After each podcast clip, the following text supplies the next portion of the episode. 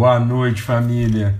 Boa noite, irmãos e irmãs. Graça e paz seja sobre todos. Que o óleo da alegria do Senhor seja sobre todos, comunicando virtude, graça, revelação, em nome de. Tem jeitinho, né? É brincadeira, mas é a idade mesmo. Eu, eu, eu venho aqui, começo assim naquela empolgação e esqueço de conferir lá, porque eu fico trabalhando a minha internet aqui para ver se a gente tem o o menos de transtorno possível. É um desafio aqui, gigante. Tá bom? Então não repara não. E muito bom. grande privilégio estar aqui. Forte abraço aí para todos. Alegria mesmo, repartida, compartilhada. Em nome de Cristo Jesus, o Senhor.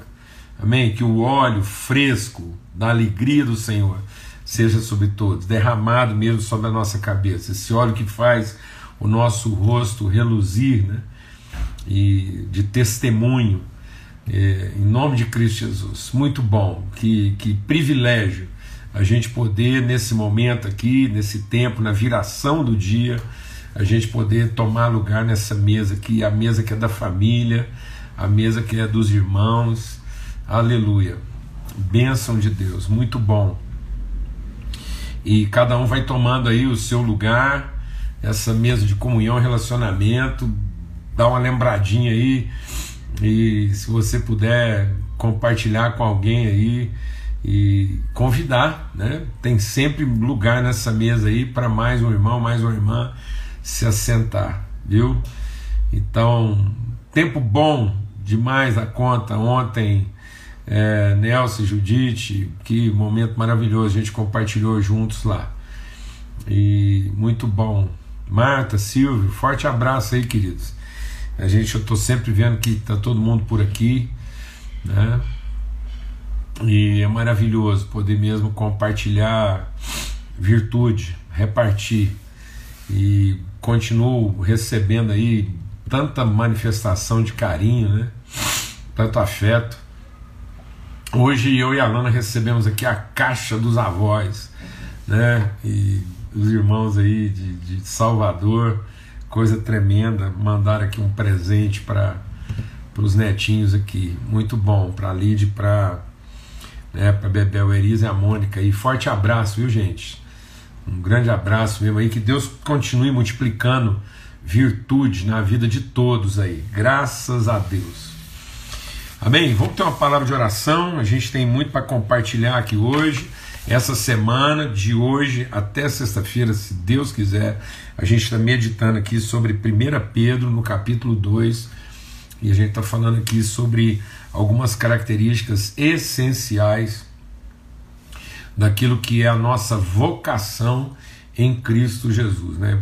É, aquilo que Deus nos levantou para cumprir, aquilo que, que é, realmente é, é se aplica à nossa vocação e traduz de forma objetiva aspectos, assim, características essenciais da nossa vocação, tá bom?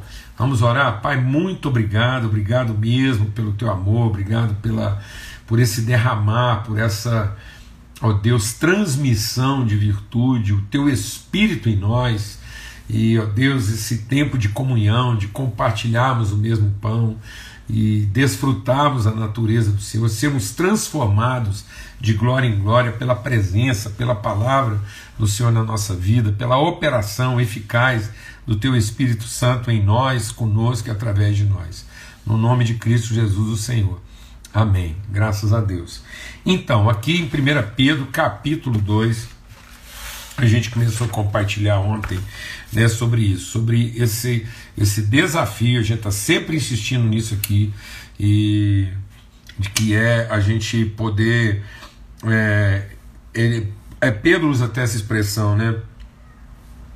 É, para que a gente se alimente de Deus de tal maneira que nos seja dado crescimento para a salvação. Então nós precisamos entender que o, a, o trabalho da salvação, né, esse, essa graça que nos salva, educando a viver. Então a salvação não é um, não é um ato estático, né, estanque. A salvação é um processo de transformação. Então não é uma salvação apenas legal, mas é uma salvação de transformação do entendimento. Jesus, a gente já compartilhou sobre isso aqui, né? Sobre o ministério de Cristo, que ele ele proclama libertação, salvação ao cativo, ele dá vista ao cego ele conduz, ele traz, ele move né, para a salvação o oprimido. Então, o trabalho da salvação não é simplesmente conferir a mim e a você um direito de salvação, mas é, é transmitir a nós uma consciência de salvação. O que, que significa sermos salvos? O que, que, o que, que de nós ou através de nós se revela como processo de salvação? A maneira que nós vamos sendo transformados, educados para a vida. Então a obra do salvação nos educa para a vida. Então a salvação não é um, um hiato, né? não é uma pausa para quem está na expectativa de um futuro no céu. Né? Mas a salvação é para que eu não me perca naquilo que é o sentido da minha vida na terra. Então, em 1 Pedro 2, nós, nós, estamos analisando aqui, 1 Pedro 2, é, a partir né, do verso 1, ele vai falando sobre isso, e ele diz: chegando-vos né, a ele, a pedra viva. Então, nós vamos, também nós, como pedras que vivem, somos edificados casa espiritual. Então, é essa comunhão plena com Cristo né? é aquilo que Deus está construindo como expressão da Sua presença, como, como habitat, né? como o ambiente, como o lugar onde o quem se revela. A gente tem insistido muito nisso aqui, para a gente entender né, que vida com Deus não é um, um que como, não é, não é um lugar endereço, né? é um lugar consciência. Então é um edifício vivo, é, é, é, é um culto vivo, é glorificar a Deus. Né? Não é viver para o culto, mas é cultuar vivendo. Então não é, não é um endereço, não é um horário, né? é, é, um, é uma forma de viver em comunhão. Então a nossa comunhão é esse ambiente cultico que revela a condução do Espírito Santo de Deus nas nossas vidas. Glória a Deus, amado. Então, numa hora, num lugar. O lugar é a comunhão, é a relação, esse edifício de pedras vivas. Amém? E aí ele então lhe diz que os construtores rejeitaram. Então veja, há uma, há uma, há uma cultura, há uma forma de pensamento que rejeita. Então, é, é, e não é, não é, um, é, é são construtores. Né? Jesus fala sobre isso. Ele diz assim: olha, existe o sábio construtor e existe o construtor tolo, mas ambos constroem. Ambos constroem. Então não é o resultado aparente. As duas casas ficam prontas, só que uma tem sustentação e a outra não tem. Então há um trabalho, há um resultado, né? há, uma, há, um, há uma evidência só que não adianta ter evidência, ter o resultado, ter o esforço, se aquilo não é sustentável, se aquilo não é permanente. Então, a, a, a construção feita pelo tolo, deixa Deus ministrar o nosso coração. A, o tolo que se esforça, a gente falou bastante sobre isso, né, mas assim, o que, que é um tolo? O tolo é um, é um quase tudo, né? É um quase lá. O que é um tolo? O tolo é aquele que construiu uma casa. Ele gastou material, ele gastou tempo, ele gastou esforço, ele gastou recursos. Ele fez a casa. E qual é a diferença? É que aquilo que ele fez não permanece, não, não tem sustentação. Então é, é um muito esforço, é muito, é muito investimento para depois aquilo ele investir numa coisa passageira, perene. Então, quer desgraça maior que essa? É melhor nem ter levantado a casa. Era melhor ter lá. Lá o, material lá para outro, quem sabe, passar e construir. Não, mas o cara foi lá, ele gastou, ele, ele, ele usou, ele, ele se apropriou de algo. E, e, no entanto, ele tem um resultado, ele tem um resultado aparente, ele tem um, uma, ele alcança uma meta, ele, ele revela a sua capacidade construtiva, mas aquilo não tem sustentação, aquilo não é permanente, aquilo não alcança. Né? Então ele está dizendo isso. Então os construtores rejeitaram. E aí ele diz assim. E eles são. Quem são eles? São aqueles que tropeçam na palavra. O que, que quer dizer isso? São aqueles que vão para a palavra.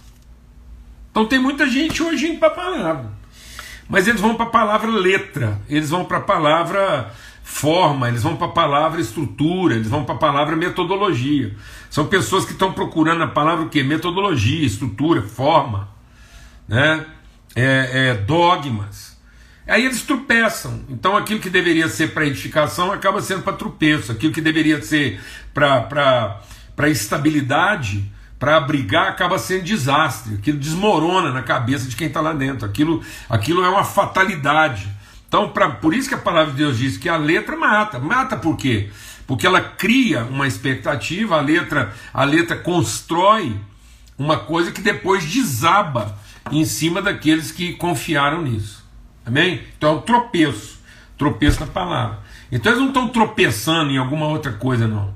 Eles estão tropeçando às vezes na palavra porque estão buscando isso com outro espírito, com outro entendimento, sem sem discernir mesmo aquilo que é o propósito. E ele diz: Mas vocês, vós, porém, não são assim. Então ele, ele esse, esse eu gosto desse, eu gosto dessa expressão, né? Eu nem sei se a etimologia é essa mesmo, mas eu faço uma etimologia poética aqui, né? Porque para mim, porém é porém, né? É, existe uma realidade, você vai lá e, e coloca naquela realidade uma luz que faz aquilo ter sentido próprio. Então aquilo que antes poderia ser tropeço, agora é pedra fundamental. Então a mesma pedra que para alguns serve de tropeço, para nós serve como pedra fundamental e essencial. Então muitas vezes as pessoas estão tropeçando. E Paulo diz, desculpa, Paulo não, Pedro, né? E, e o Pedro está dizendo o quê? Então o que, que nós somos? Primeira coisa, ele disse, a gente viu ontem lá, nós somos o quê? Geração eleita, né? nós somos povo escolhido. O que, que quer dizer isso? Ele fala bastante sobre isso aqui. Ele diz o que?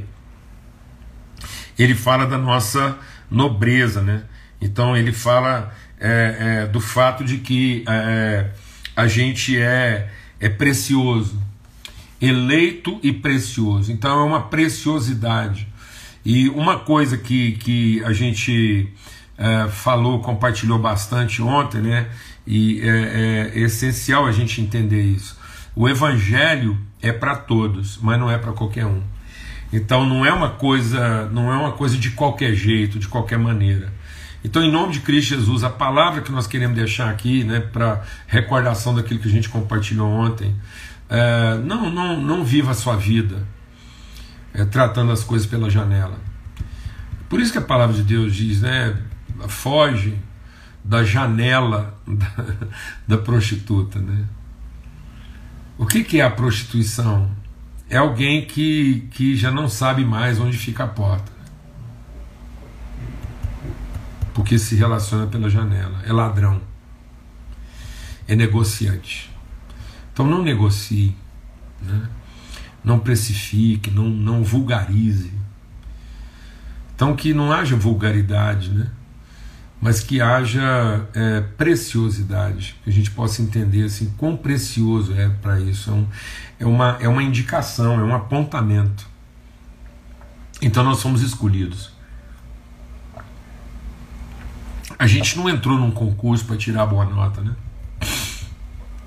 Nós fomos separados, né? Fomos assim selecionados. Sabe, eu, eu, eu fico pensando assim, às vezes as pessoas pensam assim, é, mas é, Deus faz isso, a gente faz isso, né? Então, se você for um agricultor, o que, que você vai fazer? Na hora de você fazer uma farofa, né? Para comer qualquer grão serve, né? Mas para plantar é diferente, né? Então, para comer a gente faz assim, a gente faz mingau de quirera. Né? O que, que é quirera? Aquele arroz quebrado, partido. Aquele arroz quebrado, partido, ele serve para ser comida, mas ele não serve para ser plantado. Ele foi ferido no seu germe. E Deus não vê você como objeto de consumo, né? Deus vê você como elemento de multiplicação. Por isso que ele diz: Eu, eu, eu separei você para multiplicar. Então, às vezes, a gente acha que Deus deu para a gente só um serviço, né? Não, amado, tem, tem no fundo, no fundo, né? Muita gente vai estar tá servindo de alguma forma. Mas a Deus quer aqueles através de quem ele vai multiplicar, ele vai dar manutenção, sustentação ao processo. Então lembra sempre disso. Para consumir, qualquer coisa serve. Mas para plantar, só os grãos inteiros, só a semente cheia. Amém? Em nome de Cristo Jesus. Então, sua vida não é para ser consumida. Né? Deus não quer que você simplesmente seja um, uma coisa consumida pela necessidade de alguém, mas Deus quer te dar a, a, a distinção, né? a, a vocação preciosa de ao compartilhar a sua vida, você imprimir no outro, você, você transmitir ao outro a essência vital. Hum, nós não estamos aqui para satisfazer a necessidade de ninguém, não, mano. Jesus não veio para satisfazer a nossa necessidade. Jesus veio para transmitir a nós a essência vital, né? nos tornar espírito doador de vida. Glória a Deus. Aleluia. Por isso que ele é o pão vivo. Né? ele é a água viva. E não é o pão morto, ele é o pão vivo. Então agora, depois ele vai falar, outra característica essencial é nós somos sacerdócio real. Então ele diz, vocês são geração eleita, então nós falamos aqui precioso e escolhido. E agora hoje nós vamos compartilhar sobre sacerdócio real. O que, que é sacerdócio real? É um ministério né, de, de, de, de realidades de perspectivas nobres. Né? Então, é, é, não é uma não é uma, uma mediocridade, né? não é simplesmente em cima de uma de uma utilidade. Então, o nosso ministério não é não é simplesmente sermos úteis. Então, deixa o Espírito de Deus ministrar o nosso coração. Nada é mais inútil do que ser apenas útil. Se hoje a gente compartilhou muito sobre essa questão de às vezes a pessoa é, é, é ser um quase lá, era melhor que ela fosse né, um quase tudo, é pior do que um quase nada. E, e também ela entender que, que né, ela, ela, ela não, é, não é de qualquer jeito, né? não é, é para todos, mas não é para qualquer um, não é qualquer é, acesso, né? não é o acesso fácil, não é a coisa fácil, mas é aquilo que é precioso. Né? Então é o valor, não é a forma como a gente precifica. E hoje a gente vai falar sobre o que? Sobre realeza, né? Sobre aquilo que é aquilo que é distinto. Né? Então eu queria compartilhar algumas coisas, porque alguns trechos da palavra de Deus lá em Apocalipse. Deixa o Espírito de Deus ministrar algo no nosso coração aqui, porque assim, eu tô, eu tô buscando de Deus assim, sensibilidade mesmo, porque entendo que isso que nós estamos tratando essa semana é, é, é muito grave, assim, é, é, tem que causar em nós um, um, uma chacoalhada, assim, um impacto para a gente significar a vida no, no, no seu verdadeiro sentido. Né? Então, é, assim como a gente viu lá, não, não é não é simplesmente para satisfazer uma necessidade. E também não é simplesmente para ser útil. Ontem a gente fez essa diferença né, entre o disponível e o acessível. Então, Jesus é acessível, mas ele não é disponível, como alguém está lembrando aqui. E hoje a gente quer entender isso, né? Jesus não é útil, Jesus é nobre. Então, Paulo fala sobre isso quando ele escreve aos Romanos. Ele diz assim: numa mesma casa existem vasos de honra e de desonra. Então, amado, tem muita coisa que está dentro da nossa casa que faz parte do nosso mobiliário, que faz parte né, da nossa vida, da nossa rotina, que é extremamente útil, mas que não é não é significado de nenhuma nobreza. Então, o simplesmente ser útil não confere uma consciência de nobreza, de honra. Então, se você ocupa a vida pensando só em coisas úteis, você não vai conhecer as coisas nobres. E infelizmente aqui no nosso país a gente tem uma, uma mentalidade ainda tão escrava, né, tão, tão refém de poder, de controle, de interesse, de domínio, né, é, de força, que às vezes as pessoas estão sendo privadas de ter um pensamento nobre, porque elas estão tão ocupadas em, em, em sobreviver com aquilo que é o mínimo, né, aquilo que é, o, é, o, é quase o óbvio, aquilo que é o útil. Então as pessoas muitas vezes vão abaixo da linha da miséria. Então é, fica parecendo que o útil já é muita coisa, e não é. Aquilo é o mínimo, amados. Então, há muitas pessoas, tem gente que fala assim, pastor, eu tenho dificuldade para escutar Deus, eu procuro, mas é porque às vezes, eu te explicar, deixa o Espírito de o seu coração aqui. É porque às vezes tudo que você conversa com Deus é, é, é, abaixo do mínimo. Né? Jesus falou sobre isso. Não, não sou eu, assim, eu não estou tirando isso de, da minha cabeça. Jesus falou assim: falou, ó, cuidado, para quando você for conversar com seu pai, você não ficar lá conversando com ele de coisas que já estão resolvidas. Já estão resolvidas. Seu pai já sabe daquilo que você precisa. Então, às vezes, nós estamos, nós estamos tratando a vida abaixo daquilo que é a linha do mínimo. E aí nós colocamos assim tanta, tanta, tanta ênfase no, no necessário, né, e no útil, no importante, que isso se tornou assim o máximo. E não, mas isso é o mínimo. E aí o que, que é o máximo? É a nobreza, né? É aquele lugar de honra, é a realeza. Então a palavra de Deus diz em Apocalipse que ele nos fez reis e sacerdotes é pensar em aspectos mais nobres. Lá em, lá em Isaías, no capítulo 32, depois eu até peço que você dê uma lida lá, Isaías 32, sim. Os homens, é, é, os homens é, vãos, os homens medíocres, né? os homens é, é, iníquos, eles se ajuntam para fazer planos iníquos. O que, que ele chama planos iníquos? Eles ficam lá se reunindo para ver como é que eles podem tirar proveito da situação, aproveitar uma oportunidade, ganhar mais dinheiro com aquilo. Aí, às vezes, o que, que é um plano iníquo? Você vê uma necessidade, igual agora. Né? Tinha gente lá que, diante. Quanto, aqui no Brasil, diante de uma situação grave como essa, muita gente viu nessa situação a oportunidade de se petrar, de, de tirar vantagem da necessidade dos outros. Por quê? Porque ele pensa na forma útil. Ele fala: não, isso vai ser útil, isso aqui, todo mundo vai precisar disso. Agora é minha chance de ir lá e se aproveitar dessa situação. Então ele não tem uma mentalidade redentora, né? ele não pensa de forma nobre, ele não pensa de forma engrandecida. Então, deixa o Espírito de Deus ministrar o seu coração aqui hoje, em nome de Cristo Jesus. Não confunda humildade com mediocridade. Muita gente pensando que é humilde é medíocre. Porque pensa só no nível da utilidade. No nível da necessidade. Gente que se contenta em ter a necessidade satisfeita, em ter assim as coisas resolvidas de forma útil. Eu vou te dar um exemplo. É, é, gente que não vai além do limite da obrigação. Então Jesus fala sobre isso. Ele fala assim: sabe o que é um servo inútil? Deixa Jesus falar no nosso coração aqui. É ele que está falando.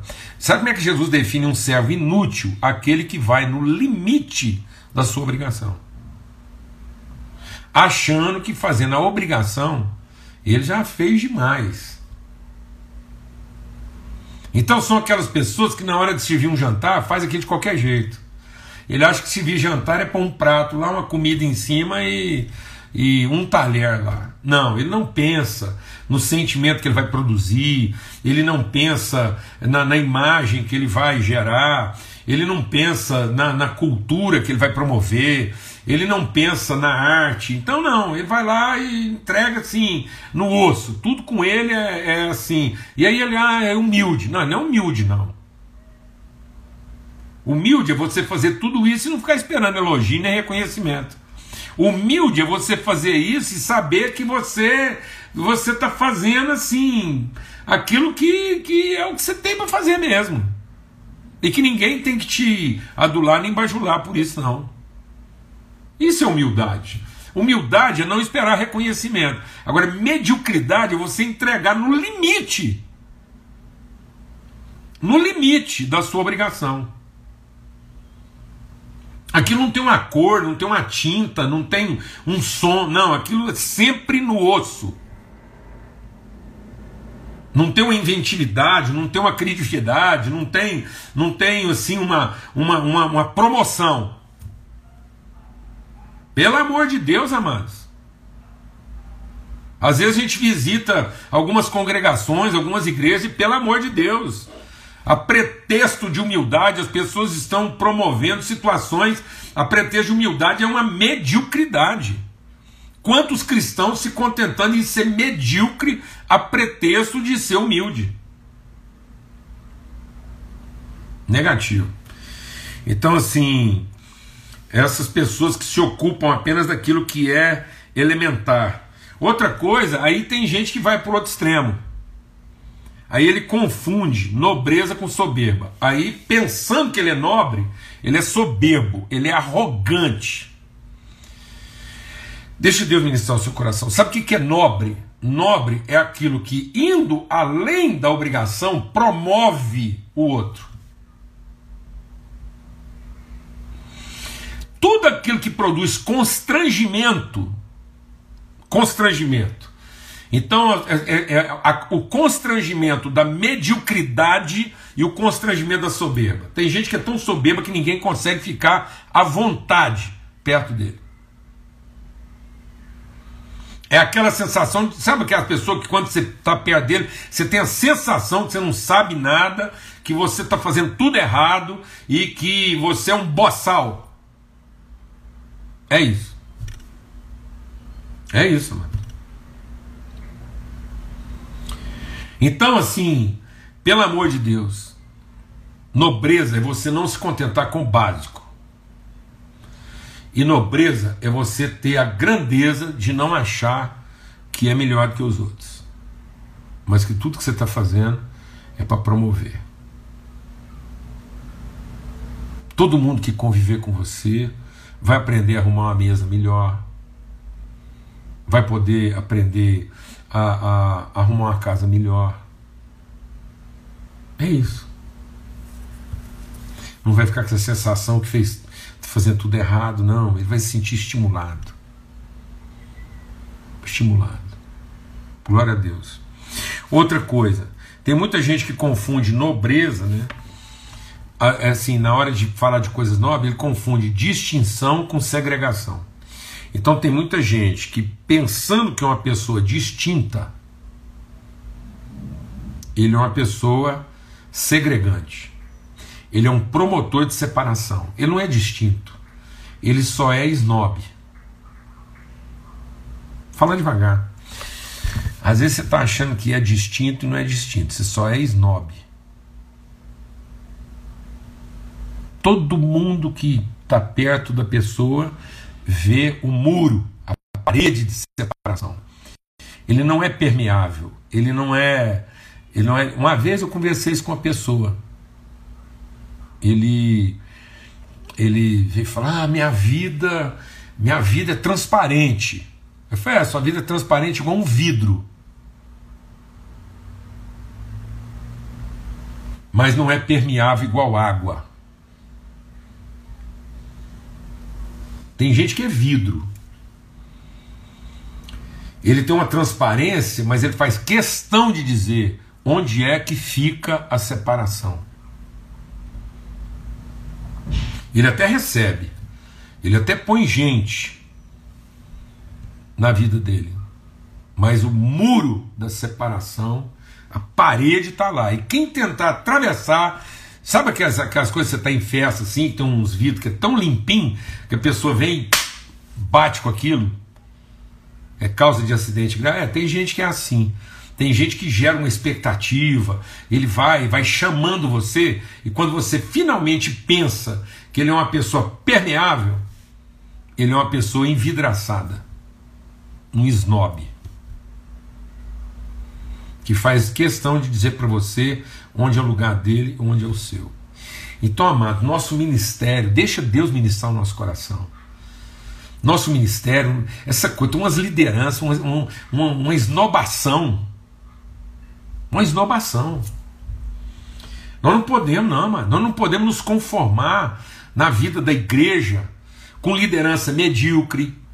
Nós não podemos nos conformar com liderança soberba e nem com liderança snob. uma esnobação das pessoas. São pessoas que geram grande expectativa, mas não são acessíveis. Outra coisa que eu quero compartilhar aqui sobre o que é um ministério é, é, real, o que é ser ministro da nobreza, é não confundir prosperidade com riqueza.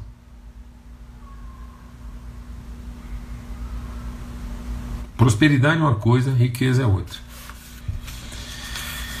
Então tem muita gente que tem assim esse poder né, de acumular, mas ele não tem condição de transmitir. Ele não transmite. Então é, é, o, é, o, é o snob né, que não se permite e é o, o, o rico que não transmite. Glória a Deus, amado. Então, e aí, para completar, porque nosso horário aqui está avançado, a última coisa que eu quero compartilhar é que o sacerdócio real nos remete a uma ideia de reino e não de império. É liderança, é estímulo, é orientação, é encorajamento, é inspiração, mas não é controle. Então ele está falando que vocês são sacerdócio real. O que quer dizer isso? Vocês são humildes e não são medíocres. Vocês são nobres, mas não são soberbos. Vocês são distintos, vocês se distinguem, mas não são snobs. Vocês prosperam, mas não se enriquecem, no sentido de, de ser possuidor de muitas coisas e não gestor de muitas coisas. É, e por fim, vocês é, representam um reino, mas não representam um império. Glória a Deus, amado. Então o que, que ele está falando? Que o nobre ele, ele, ele, ele é um irrigador, mas ele não é drenante. Então o que, que é a nobreza? A nobreza é você permear um deserto e transformar ele em jardim. Então você promove. Aquilo era árido e agora se tornou um jardim. Floresceu. Você elevou o nível daquilo. Você transformou a realidade daquele lugar. Então, amado, quando, quando o rio entra irrigando, ele não é medíocre. Pelo contrário, ele é pujante, ele é belo. Ele, ele, é, ele é expansivo ele é incontido, mas não é soberbo, não é presunçoso. O rio, quando permeia, quando ele entra, ele tem a nobreza daquilo que, que, que distingue. Ele, você sabe onde é o rio, você sabe que, que foi o rio, mas ele não é snob. Ele transforma exatamente porque ele permeia, ele penetra, ele, ele, ele entra. E ele também é permeável. Glória a Deus, amados. O rio prospera sem se enriquecer. E ele está sempre prosperando, sempre comunicando virtude. Glória a Deus, em nome de Cristo Jesus. E onde há rio, há reino mas não há império, não há controle. O rio não pode. Ele pode até ser conduzido, mas ele não pode ser contido. Glória a Deus. Deus nos deu um sacerdócio real. Você faz parte da realeza. Você não é só precioso, você é real. Você é nobre. Deus te escolheu para pensamentos nobres. Às vezes você não está conseguindo ouvir Deus, é porque às vezes você está se ocupando de coisas que não tem nada a ver com a sua vida, nem com o seu chamado, nem com o seu sacerdócio. Ou às vezes você está perseguindo aquilo que não tem nada a ver com você. Ou às vezes você está se contentando com aquilo também que não tem nada a ver com você. Em nome de Cristo Jesus. É Deus que te chama para pensamentos maiores do que os seus pensamentos e caminhos mais altos do que os seus caminhos.